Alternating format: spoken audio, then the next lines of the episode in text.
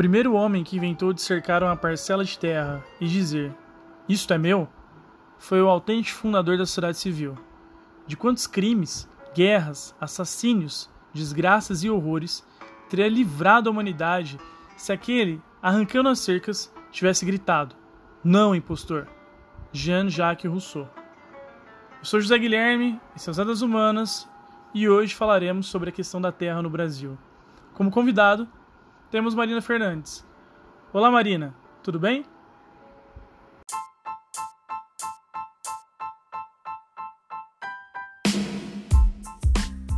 Olá, Zé. É um prazer estar aqui. Muito feliz pelo convite. Estou agradecida. E, enfim, para quem não me conhece, sou Marina Fernandes, graduanda em Ciências Sociais pela Universidade Federal de São Carlos. Estou no terceiro ano e bora debater e conversar sobre esse tema tão polêmico. Realmente é muito polêmico. É, só vamos fazer uma, um breve resgate histórico aqui, desse bate-bola, para vocês que estão ouvindo entender um pouco sobre essa questão da terra no Brasil. Então, eu, como historiador, eu preciso fazer isso, não tem como, historiador é chato mesmo, ele precisa contextualizar tudo, mas vamos lá, a questão da terra no Brasil ela ocorre já no início da colonização brasileira, em 1500, quando os caras chegam aqui, os portugueses chegam aqui, no território até então dos nativos, né? E passam a ocupar esse território de forma mais efetiva a partir de 1535, né?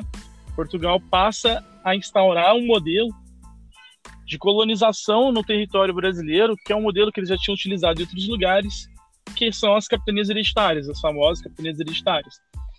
Quem recebia essas capitanias hereditárias? Obviamente não eram os nativos, obviamente não era a mão de obra escrava vinda da África, eram os nobres ou a alta burguesia portuguesa, né? Aquela burguesia mercantil portuguesa de confiança do rei. Por que Portugal escolheu esse modelo de colonização? Porque Portugal não tinha tanto dinheiro assim, não tinha tanta grana e era um modelo meio que terceirizado e extremamente rentável. Bom, só para exemplificar, o cara recebia um pedaço de terra aqui no território brasileiro, um território visto com muita desconfiança internacionalmente, né, no primeiro momento, e ele tinha algumas obrigações, alguns deveres com esse território. Ele recebia a chamada carta foral. Nessa carta foral estava lá designado que esse território deveria ser ocupado. Essa ocupação ela deveria ocorrer justamente para evitar invasões, especialmente Portugal tinha muito medo de invasões, tanto espanhola quanto inglesa e francesa. E nessas formações desse território vai ter as sesmarias, são grandes fazendas onde aquele que recebe a terra vai doar para os seus aliados ali, né, as pessoas mais próximas, formando os primeiros latifúndios em território brasileiro, tá bom? Mesmo sendo ainda colônia. Sendo uma colônia de exploração, esses latifúndios visam a exploração, exploração da terra, exploração da mão de obra, tanto escrava africana quanto indígena. Sabemos, então, nesse processo, que a gente vai ter duas capitanias que vão se destacar: a capitania de Pernambuco e a capitania de São Vicente. Apesar disso, esse sistema de sesmarias ele vai se manter, né, até a nossa independência, até o nosso processo de independência em 1822. Mas ainda assim não temos uma lei de terras propriamente dita. Essa lei de terras ela vai ocorrer em 1850.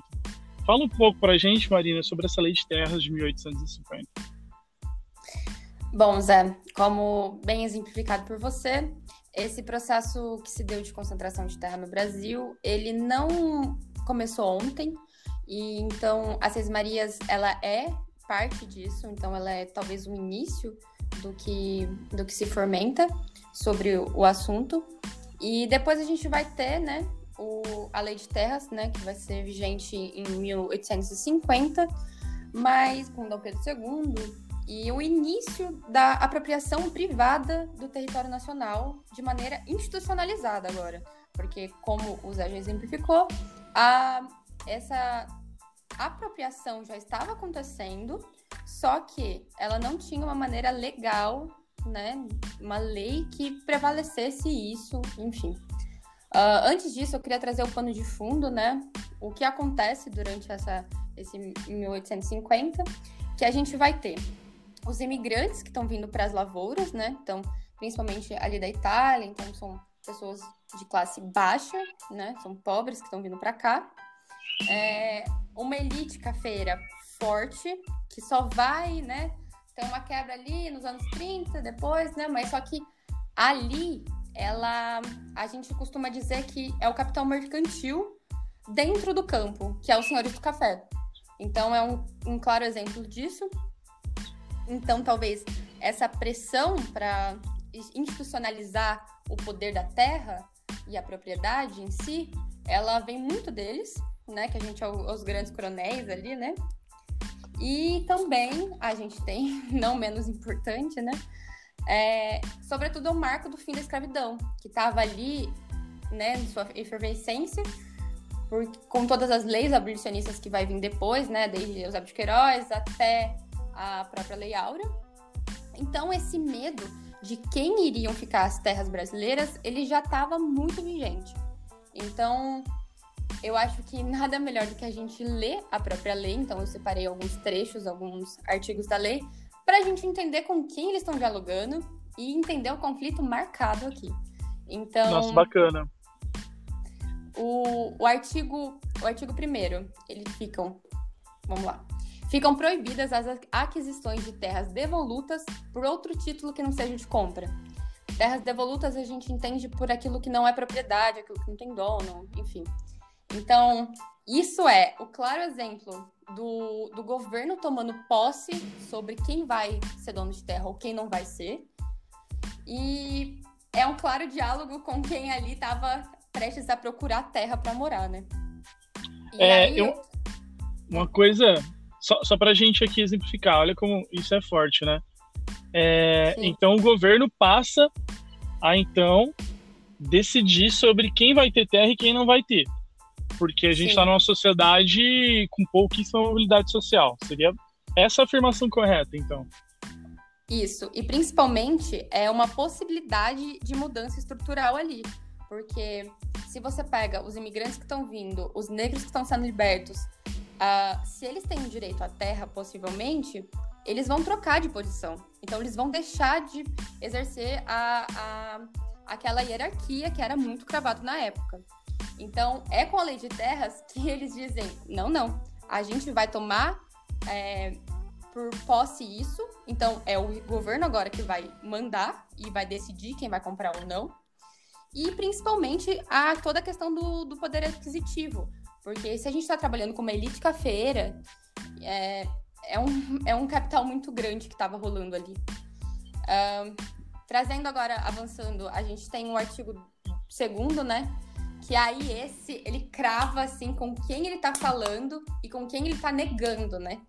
Que aí eles trazem assim: os que apossarem da terra devoluta ou alheia e nelas derribarem matos ou lhe puserem fogos serão obrigados a despejo, com perda de benfeitorias e, a, e demais sofrerão as penas de dois a seis meses de prisão e multa de 100 mil réis, além de satisfação do dano causado. Ou seja, é um despejo total do que falando, não, essas terras não é de vocês, não vão ser suas, entendeu? É um, é um conflito ali cravado. E aí, pra encerrar só, porque aí fica uma lacuna de. E a galera que já tinha terra? E a galera das Seis Marias, né? Eles estão aqui. Eles têm uma. Um o governo não esqueceu deles. Não, imagina, eles iam estar tá aqui sim.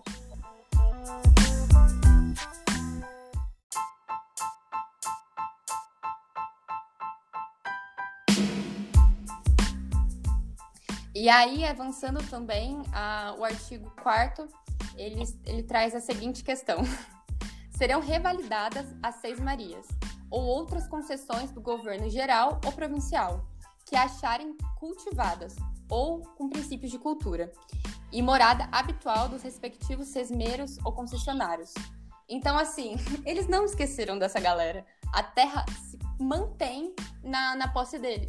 Então não é uma reparação ou uma redistribuição dessas terras. É só marcar mesmo de que essa galera que tá vindo aqui, essa galera que tá sendo livre, não vai ter direito à posse, não vai ter direito à terra. Então, assim, o que acontece? O que provavelmente eles não tinham a noção do que iriam gerar e tudo mais, mas geraram. A partir do momento que eles fazem isso, eles geram uma classe de pessoas que tiveram a, uma, um direito básico negado. A partir disso, essas pessoas vão se reconhecer, né? E vão sempre é, serem pautadas por isso. Tanto que, a partir disso, todos os próximos governos, em algum momento, em alguma discussão, eles tiveram que pautar a questão da terra. Porque tem uma galera que tem a terra negada, não tem acesso a ela. Então, é, é um conflito ali que está se criando e está se cravando muito, muito visível agora, né? Vestindo os óculos da história, né? Engraçado. Não, e, e assim, eu acho legal a gente falar que o Brasil se tornou independente, porque o pessoal critica muita gente da história, fala assim, ah, vocês não comemoram a independência, vocês não comemoram, comemoram pipipipopopó, né, o 15 de novembro. É que é o seguinte, cara, a gente se tornou independente aos olhos de Portugal, mas a estrutura de exploração, a estrutura social, ela se Mantém. manteve, né? Ela vai se manter, na verdade. Então, é, não há muito que comemorar, de fato, assim, não é um de lá. Pô, a gente não tem um, uma mudança drástica na estrutura social. Na verdade, tudo foi feito para se manter a estrutura social, né? Sim. Não, e eu acho que a lei de terras, assim, para explicar e para trazer isso, ela, ela é muito clara. Ela é muito clara. Então, é, é essencial a gente pontuar ela. Um, quer avançar? Ah, podemos. Show. Então, eu vou trazer aqui, e aí você comenta junto comigo, que é as pautas que depois os, os, próximos governos foram trazendo, que é, por exemplo, a Constituição Liberal de 1946, é, que é a primeira vez que eles vão falar que a Terra deveria exercer uma função social. 46. Então, 46. Só isso. Só. um pouquinho tempo. E aí é a primeira vez que vai aparecer essa, essa demanda, assim. Enfim, acho que você tem alguma coisa aí para falar, Zé? É, na verdade, essa, essa lei, né, que é do governo Dutra, o Dutra ele tem um governo liberal, catastroficamente liberal, liberal. E aí tem minhas dúvidas se há sucesso no sentido liberal nos governos brasileiros, mas enfim, é, onde ele vem trazer também um ponto que dentro do liberalismo clássico, e isso é importante a gente deixar claro, o liberalismo clássico, lá dos caras iluministas, John Locke e tudo mais, é, o próprio Rousseau, que a Terra ela vai ter que ter, cara, ela, ela, ela tem uma função social. O que é a função social? Ela tem que devolver alguma coisa para a sociedade. Né? De algum modo, ela deve preservar algo para a sociedade, mesmo sendo uma propriedade privada. E aí nessa lei de 46 a gente vai ter algo que não é muito respeitado, principalmente aqui no interior de São Paulo, por exemplo, é, manter determinada mata nativa no território, uma porcentagem, eu não me recordo agora quanto exatamente, mas uhum. não pode desmatar, você tem que manter a mata ciliar, você não pode, é, por exemplo, a, próximo às margens do, do rio, é, desmatar o território aí que pode causar assoreamento, né, proteger a fauna nesse sentido também. Aí seria nesse, nesse ponto a função social que o Dutra vem trazer em 46. Nada de muito choque, né, com o que existia Sim. anteriormente, mas ainda assim um aspecto progressista. É, acho bom a gente pontuar e interessante né, nessa, nessa, nesse marco, que é a questão que é bem clássica no liberalismo ali, né? No, enfim, que é ele é escrito de uma maneira, mas na execução as pessoas fazem de outro, ou sempre acham uma brechinha ali para e, e, todas as leis na, da Terra no Brasil, elas funcionam dessa maneira. Elas, no papel, elas são muito bonitas, elas, né, minimamente exemplificam alguma coisa, mas as, as práticas delas são totalmente conturbadas. Porque essa questão do, da função social mesmo, as pessoas que usam, por exemplo, para lavagem de dinheiro, a terra, elas, elas conseguem a partir de uma terra que, por vezes, se você pegar o uso campeão, elas passam um movimento que está acontecendo muito no norte é, atualmente, né? que é as pessoas pegam, elas começam a cortar uma árvore, as árvores pequenas, porque assim não, né, ninguém vai ver que tá desmatando. Uhum. E aí depois é, coloca um gado ali para pastar, então você tá lucrando, você tá lucrando com a madeira, você tá lucrando com o gado. E é, assim vai passando até dar cinco anos, depois você fala, ó, oh, usei. Não é para usar a terra, não é para ter uma função social? Tô usando. E assim, você pega terras que tem milhares de donos, porque aí depois que você né, tem uma ajuda cartorária ali e crava aquela terra como sua, você pode vender, enfim, as pessoas que gostam de lavar dinheiro no Brasil, elas fazem muito isso. É um movimento que só acontece muito. E aí você vê essa, o uso da exercer a sua função social totalmente deturpada, né? Total. Não, é muito tenso, Bom, né? Vamos Como... avançar para ditadura? Vamos avançar para a ditadura, mas só para falar aqui como é, a galera encontra brecha jurídica para fazer falcatrua, né, velho? Como? Total, total. Vamos falar dos nossos queridos militares. E ó, pessoal, a gente fala ditadura, sim, porque foi ditadura. Tá? Se você discorda disso, você tem que ter um argumento científico histórico muito bom. Aí você apresenta na academia, a gente debate, e aí se ele for aceito, a gente muda o termo. Mas até então é ditadura sim.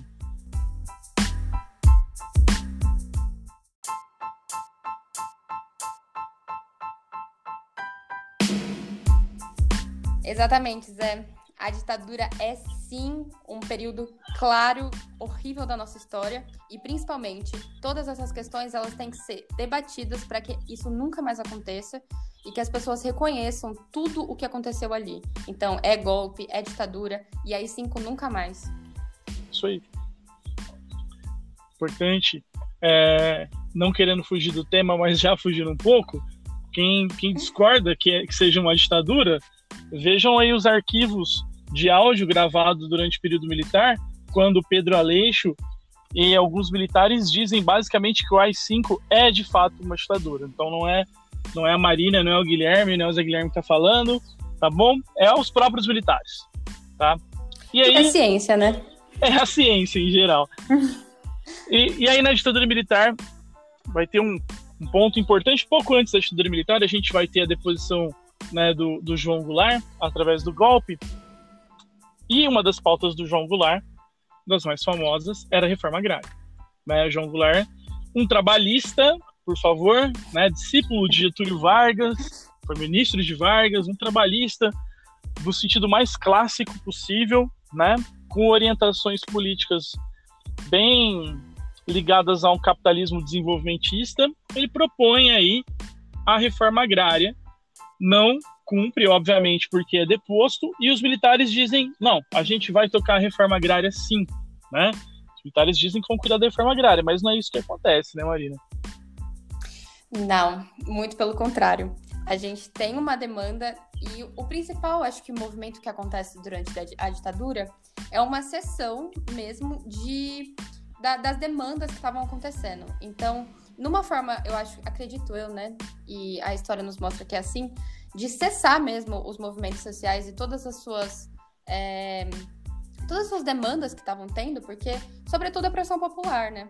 Então, eles criam esse Estatuto da Terra, que não é nem uma reforma agrária, mas eles também não estão passando ilesos e silenciosos sobre a questão da terra.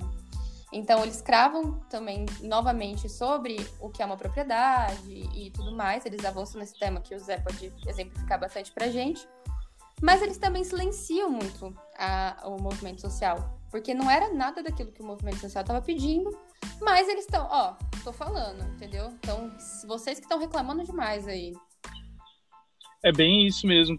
É uma frase de um, de um historiador trabalha a questão da escrita da história, o Michel dissertou, ele diz assim: o não dito diz muito mais sobre o que é dito. Né? Então, é, os militares têm como política, tiveram como política, né, durante o governo, é, muito essa questão né, de: ah, olha, estamos. Bom, teve eleição. Né? Como assim os ditadores têm eleição? Né? Ah, falamos sobre esse determinado tema.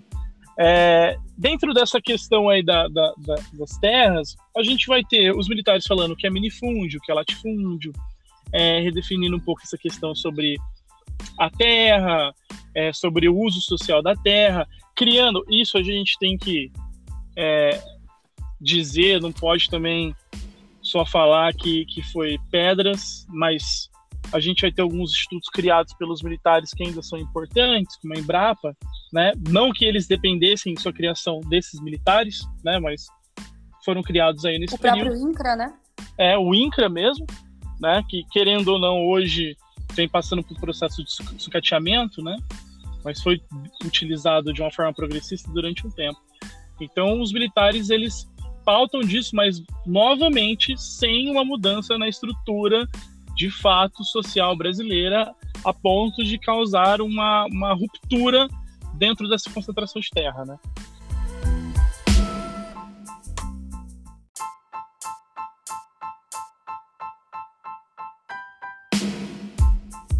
Aí a gente vai ter o fim da ditadura militar e com ela a gente vai ter a Constituição de 1988, a Constituição Cidadã, uma Constituição progressista, muito progressista, né?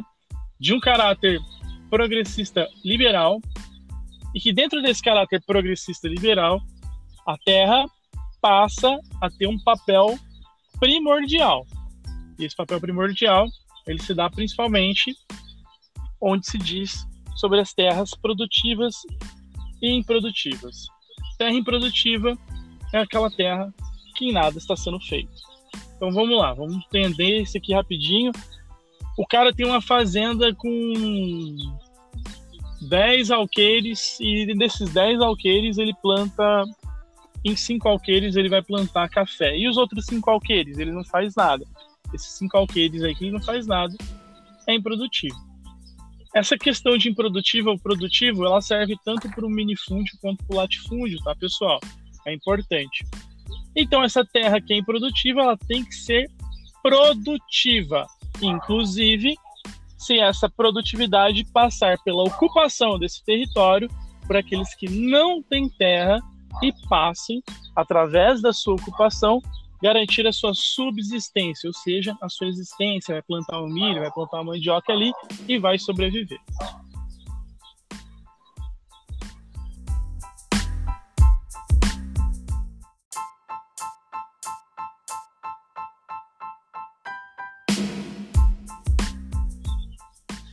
É importante a gente sempre trazer essa questão da Constituição de 88 e todo o seu caráter para que a gente não ache também é, a gente sempre fique com o pé atrás e entenda a importância, mas entenda o que levou ela a ser como ela é.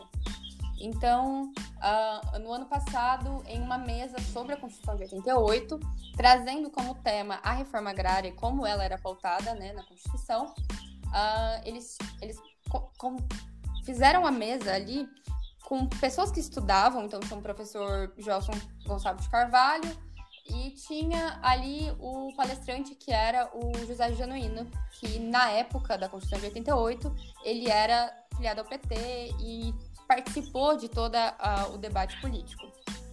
E na, naquela mesa ele contou muito sobre a experiência do, da pressão que estava ocorrendo ali na época e do, da briga mesmo, que ele contava que por vezes eles tiveram que dormir no Congresso para conseguir ser o primeiro a falar. Então, essa construção da, da Constituição de 88, ela se deu com muito debate, com muita pressão de ambas as partes, tanto da elite quanto da, dos movimentos sociais, em busca de uma. A, com essa efervescência que estava tendo o, a, a, redemocratização no Brasil. E aí, é bom parar que a, ali em 86, se eu não me engano, surge o MST, então, com suas demandas e, enfim, todo um, um aparato sério. E aí a gente entende, se você pegar mesmo os relatos que aconteceram ali, um processo de, de genocídio mesmo, que eram violências cravadas contra o MST por parte de uma elite latifundiária, para que não tivesse voz, para que não tivesse nenhum mínimo de, de amparato na Constituição de 88, por exemplo. É, só que aí fica muito claro essa, essa questão quando a gente traz, uh, por exemplo, na Constituição de 88, ela tem sim sobre reforma agrária e sobre as terras improdutivas e produtivas. Só que ao mesmo tempo, e é uma cláusula pétrea, né? Cláusula pétrea se entende quando ela não pode ser, ela não pode sair da Constituição. Ela pode flexibilizar, modificar, mas ela não sai mais. Sim. Uh, se tem a cláusula pétrea também, que é uma contradição muito louca, a questão da propriedade, o direito à terra, o direito a uma propriedade. Então, peraí, como a gente vai conciliar essas duas questões? Então, tudo aquilo que a gente falou sobre a, as questões liberais, de elas, na prática e nas palavras, elas serem uma, só que na ação elas terem um peso diferente, isso acontece claramente, assim, porque o que você vê hoje em dia? Você vê grandes latifúndios sem exercer a função social da terra, ou seja, uma terra improdutiva, só que como tem o direito à propriedade, eles têm um aparato político, judicial muito forte. Então, são pesos diferentes que é dado. Um é feito pelo movimento social, é uma demanda popular. Outro é uma demanda extremamente elitista. E aí? E na hora de agir, quem tá pesando mais, sabe? Realmente. E aí entra aquela questão da, da justiça burguesa, né? Aquele Sim. que tem mais condição de. E eu não digo nem de má fé por parte do judiciário, mas, poxa, como é Sim. é que um, um, grande um grande fazendeiro dificilmente vai perder uma, uma causa judicial para um pequeno agricultor ou para até mesmo um, um, sem terra que não vai ter recursos financeiros para contratar um advogado do mesmo nível, né? Então é complicado. Sim. Não, e a gente tem todo um processo de, né, as pessoas demonizam o MST, as pessoas, Sim. né? E aí, nessa mesma mesa, eu achei engraçado uma, uma fala do Joelson, do professor da UFSCar, ele pontua a, e ele fala muito, logo na, na abertura da fala dele que ele fala é, invadir se invade casa, se invade carro, se invade qualquer outra coisa. Agora terra, terra não. Uhum. Terra não dá para falar que a gente que se invade. É, e acho que todo esse aparato histórico que a gente fez demonstra muito isso é, que há um conflito marcado, há uma, uma disputa, principalmente sobre a posse da terra. Eu acho que isso é uma questão inconclusiva no Brasil. Até hoje a gente vai discutir e até hoje a gente vai ter que pautar, porque não teve uma reparação. Não teve uma, uma questão que trazesse o mínimo de equidade ali para a situação. É, é a questão triste da permanência histórica, né? é, nesse sentido da permanência histórica negativa. É um assunto extremamente atual. A gente está vendo agora a, a, crise relacionada à economia gerada devido à Covid-19 e muitas pessoas dizendo que tem que escolher entre economia e a saúde, que é algo impensável. Na verdade, isso não tem lógica alguma em qualquer lugar do mundo, né? Isso só tem, só faz sentido em um lugar onde a mentalidade é uma mentalidade de exploração, uma mentalidade ainda colonial. Então, o Brasil se tornou independente, se tornou república, mas a mentalidade ainda é uma mentalidade de exploração, de colônia mesmo. Né? Então, penso também uma, uma questão de, de, necessidade de não somente de garantia da Constituição, mas uma, uma mudança de postura. Obviamente, a gente não pode esperar que essa mudança de postura ela caia do céu, né? Por isso que é tão necessário a, as lutas é, relacionadas do, da, das minorias, do MST, né? É preciso sim pôr a cara e, e pôr o pé na porta, por mais que doa, né? Por mais que canse uhum. militar, é necessário. Sim. É, eu acho que entender que essa questão da terra, principalmente no Brasil, ela é secular, então ela acompanha toda a, a história, né, que a gente, como mesmo a gente pontuou, e ela tem essa contradição fundamental, né? Que não é resolvida e, e principalmente é, é engraçado a gente pautar sobre isso, porque a gente vê atualmente, e enfim, como no começo da MST eu, eu pontuei, é uma morte às pessoas que estão ligadas ali. Então, é gente morrendo o tempo todo que tem ligação ao campo. Por quê? Eles querem fazer esse, esse êxodo rural realmente acontecer e realmente esvaziar o campo para que, que a, o capitalismo adentre ali, né? Então, a, você vê o agronegócio, né? Que é moderno, no caso, ele, sei lá, começou, segundo o professor, é, eu tenho aqui marcado, é, o Guilherme Delgado do IPEA, então, ele vai trazer que o agronegócio é novo, ele é extremamente é, atual, que é de 90 e se concretiza ali em meados de 2000. Então, você vê uh, o conflito na terra muito mais marcado hoje em dia. E como você disse, a gente vê esses, esses diálogos sobre economia e, e a vida das pessoas, assim, que, que é uma, uma situação tão bizarra.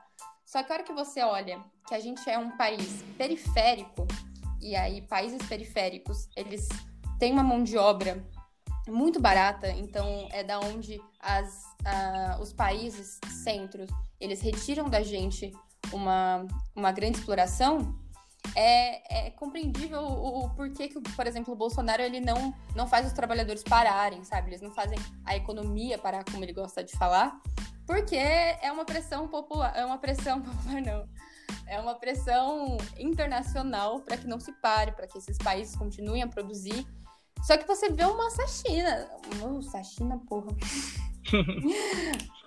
volta. Vamos lá, volta do. Do. Um pouco antes, vai, bate palma. Tá. E aí o que você vê é o Bolsonaro realmente não parando a economia, como ele mesmo diz, não parando a, as grandes empresas do Brasil, né? Porque é os trabalhadores ali que precisam estar tá gerando e fazendo uma, uma economia global funcionar, né? E aí é, é surreal o quanto a gente. A vida, da, a vida aqui no Brasil tá valendo quase nada e as pessoas não se comovem, sabe? Isso Sim. que mais me assusta. É, ver a morte do outro não, não interferir nada da minha vida, sabe? Só vou sentir ela se for de alguém próximo a mim.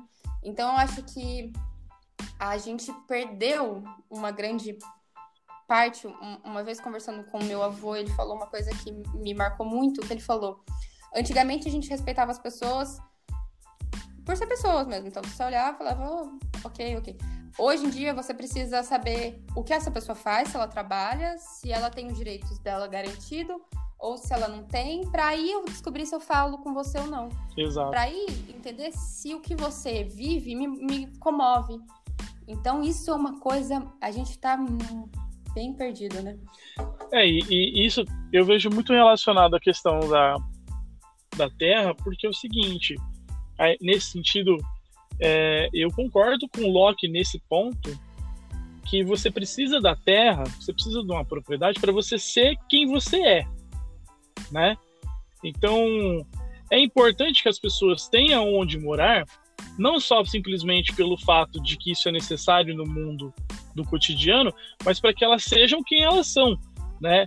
E é aquela questão retórica iluminista antiga, antiga, mas que nenhum homem, né, tenha que sacrificar a sua individualidade no sentido de deixar de ser quem é devido à necessidade, né? Que nenhum homem tenha que vend se vender e seja pobre o suficiente a ponto de ter que se vender a outro homem, né? Então, a, eu vejo isso muito claro é, quando a, a, a, gente tem que se sujeitar e ver pessoas têm que se sujeitar a situações humilhantes, tanto no trabalho quanto em qualquer outro ponto, para ter que sobreviver, né? Então a gente, como, como afirmamos ao longo desse, desse episódio inteiro, como essa questão da exploração ela se mantém e como a terra, a posse da terra, ela diminuiria essa exploração, né? Porque se você tem a sua terra garantida ali, né? Se você tem a sua, o seu território, olha, dificilmente de fome você vai morrer, né? Ainda mais com as tecnologias de hoje. Marina, só um ponto, e já vou passar a bola para você. Eu quero deixar claro que as pessoas que estão ouvindo, gente, você tem uma chácara com uma piscina, dois coqueiros, tua terra não vai ser tomada, não, viu? Fica tranquilo, pelo amor de Deus. É, você tem um rancho. Não, não é, é, sobre isso. isso que estamos falando. Por favor, tá? Não é tipo, olha, coisa do tipo, não na verdade, provavelmente você vai receber, tá? você receberia. O Brasil tem, tem território suficiente para distribuição de terra e pode ter certeza que esse pequeno território aí que você tem posse, ele não vai ser afetado tão. Pelo contrário, você vai ser beneficiado no processo desse aí, com a diminuição do preço de alimento, entre outras coisas. E já puxando o gancho, Marina, fala um pouco sobre a questão da terra hoje, com alguns dados aí que você tem. Apresenta pra gente, por favor. Olha, eu vou começar, como você exemplificou o que, qual terra a gente está falando, então vamos, vamos exemplificar. Eu tenho um site aqui que ele é um site completamente né, da, ligado ao agro, agronegócio, né? Mas que ele traz um negócio que são as 10 maiores fazendas do Brasil, de gado, né? E aí você vai ver o tamanho do absurdo e como aqueles números que eu apresentei no começo, eles ficam até falando, ah, hum, tá, talvez realmente seja real para quem duvide, né? então aqui tá as 10 maiores fazendas do Brasil. E a primeira chama Fazenda Nova Piratininga. Ela é, ela, deixa eu ver se tem um local dela. Ah, ela fica no estado do Mato Grosso, do estado de Goiás, é, localizada na cidade de São Miguel do Araguaia. É uma fazenda que é absurdo.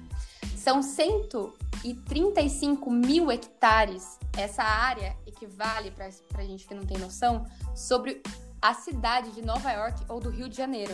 Meu Deus. Para uma família. Você acha? E aí, o mais assustador. É essa, aí você vai me perguntar, nossa, mas então deve ser produzir muita coisa, né? Então, para você ter uma ideia, 95 mil hectares dessa propriedade são destinadas apenas para o pasto. A fazenda contém um rebanho de 105 mil Nelores puros, que são aqueles do Angus, uhum. né? Que são aquelas carnes caras. E aí você pega um território desse tamanho e olha o que ela produz.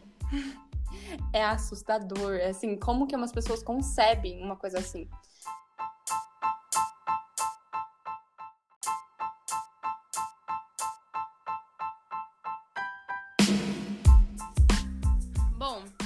Trouxe esse dado da, desse site e, enfim, essa, essa quantidade absurda para que a gente entenda que quanto mais a gente procurar sobre isso, mais alarmante é os dados, mais assim assustadores é.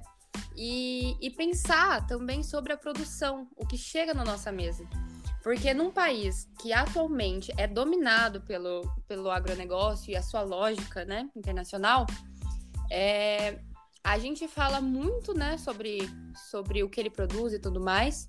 Só que na hora, no, na via de fato, né, na, no que ele chega na nossa mesa, é muito pouco. Uh, só que o território nacional, o que eles detêm é quase 70%, enquanto a agricultura familiar, por exemplo, tem 30%. Só que na hora que a gente fala que o que a gente come, o que a gente compra e tudo mais, esses valores quase invertem. Então, é uma problemática e uma, e uma questão ainda presente no nosso, no nosso contexto. Então a gente abordou todo esse aparato histórico, só que a gente é necessário também fazer uma questão de, de cenário atual, sabe? Pra gente entender que, por exemplo, no Sim. Brasil existe mais cabeça de gado do que gente. Então, o que a gente está produzindo, sabe? É, um, é uma questão que está ligada diretamente à desigualdade, todas essas outras questões é, inacabáveis no Brasil. Então, que a gente consiga sempre estar tá fazendo essa ligação e entender que, na verdade, na hora que a gente vê, é um todo muito grande, sabe? Então, acho que era mais isso que eu queria trazer, que essa questão da terra, ela é incisiva dos primórdios até hoje em dia, e que ela é um conflito marcado e muito complexo, sabe? Então ela está diretamente ligada à desigualdade do país, ela está ligada diretamente à questão da posse, porque quando a gente fala sobre questão da terra, é questão da posse, e que ela. E principalmente ligada à produção dela, o que ela está servindo a gente, o que, o que a gente está fazendo com ela, sabe? É, eu acho que era mais isso que eu queria passar nesse debate. E você, Zé? Então, eu acho que é isso mesmo. A gente precisa entender que é, o que o alimento chega na nossa casa é do agricultor familiar, é ele que sofre com, com os impostos estaduais e federais, né, que é uma carga de imposto é, muito desigual, onde sempre os, os mais pobres pagam mais impostos, né? É uma questão também muito importante de se debater. É, são eles que sofrem com o aumento do, do diesel e tudo mais, e isso acaba refletindo na nossa mesa. Esses sim precisam de mais investimento, esses sim precisam é, da acolhida do governo. Né? Eu queria agradecer de coração, Marina, muito mesmo sua participação, foi incrível, eu aprendi muito, acho que está ouvindo também. E assim, sempre que você quiser, o espaço está aberto para você, viu? Para você tá falando sobre, sobre o tema, sobre outros temas também, porque é urgente a gente começar a pensar sobre, sobre a questão da terra no Brasil e como esse país ele se desenha, né, desde o seu, do seu início para a desigualdade. Se a gente não conseguir, pelo menos, acabar totalmente com a desigualdade, que a gente consiga diminuí-la a ponto de que as pessoas possam viver dignamente. Sim. É, muito obrigado, Zé. Eu fico muito feliz em, em ouvir isso e principalmente muito feliz em ver a construção do nosso debate, o quanto ele está informativo e que isso possa ajudar a outras pessoas a se informar no tema. Dizer que foi um debate muito bom e que, que bom saber que eu posso contar com você. Muito obrigada mesmo pelo espaço. Imagina, a gente que agradece. É, e galera, é isso. Sigam a nossa página no Instagram, parte blogueirinha do, do podcast, arroba. A gente sempre vai estar postando também no, no, Spotify, geralmente aos sábados. Sigam a Marina também. Qual que é o teu Instagram, Marina? É Ma Underline Fernandes, no final com dois Es. Também sigam a Marina. E é isso. Tamo junto, galera. Muito obrigado pela atenção de vocês. Mais uma vez, muito obrigado, Marina, e até mais. Muito obrigado, galera, por chegar até aqui com a gente no debate. E estamos abertos aí a posteriores dúvidas. Então, bom sábado para vocês, se for mandado no sábado, ou bom dia para você que esteja ouvindo em outros dias. Valeu, galera. Até mais.